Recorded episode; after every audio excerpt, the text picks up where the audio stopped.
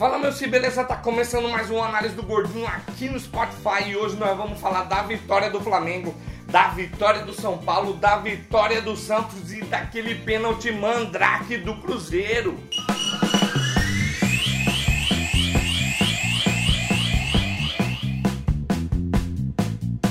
Chape recebeu o Flamengo lá na Arena Condá, mas quem dominou o jogo foi o líder, cara. Quem dominou o jogo foi o líder. Bruno Henrique no cruzamento de Vitinho, abaixou assim, meteu um gol de cabeça que dava para chutar, mas ele abaixou e fez o gol, então valeu.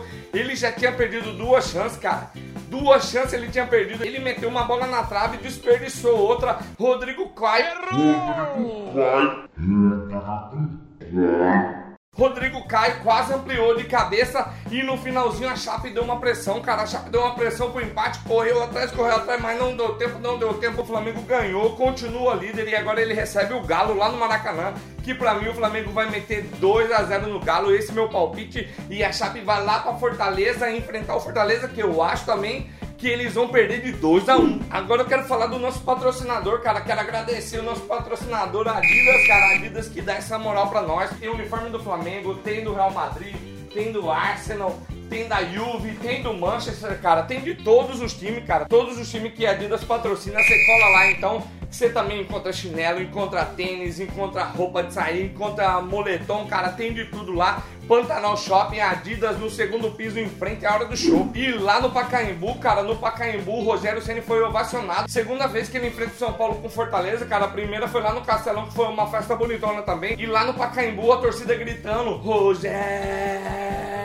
Não sei se era esse grito, não, cara, mas tava gritando o nome dele lá. Mas o São Paulo não quis saber no comecinho, já foi pra cima lá e Pablo meteu um gol, saiu comemorando. E eu já fiquei pensando, cara, dessa vez nós vamos golear. Agora nós vamos golear. E quando pensa que não, pênalti, cara. Pênalti pro Fortaleza que pegou a bola assim, o Wellington Paulista pegou a bola, colocou fora da marca do pênalti e voltou.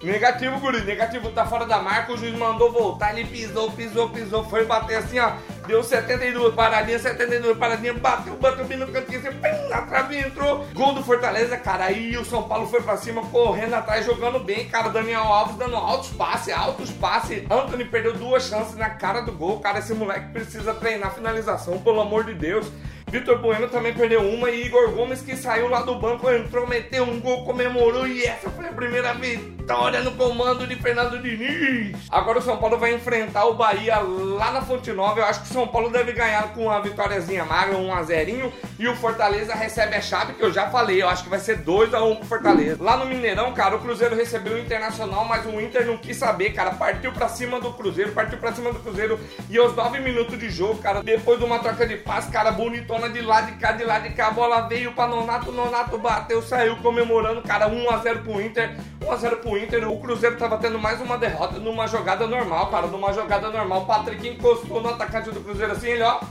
desmanchou no chão, a jogada continuou e na hora que parou, o VAR chamou o juiz, ó, foi lá, conferiu no VAR e marcou o pênalti, cara, marcou o pênalti, foi o Mandrake, cara, não foi pênalti, não foi pênalti, mas Fred pegou, não quis saber. Bateu na bochecha, saiu comemorando e o Cruzeiro comemorou o seu empate como se fosse uma vitória. E por falar em pênalti, cara, o Vasco estava jogando melhor que o Santos lá em São Januário. Primeiro tempo jogando melhor, teve um pênalti. Rossi sofreu um pênalti, falou: me daqui que eu vou bater. Esse pênalti foi, bateu o goleiro, defendeu, ele ficou, meu Deus do céu. E depois soltou do cruzou, Evandro deu um passe bonitão assim, Taiu só pim!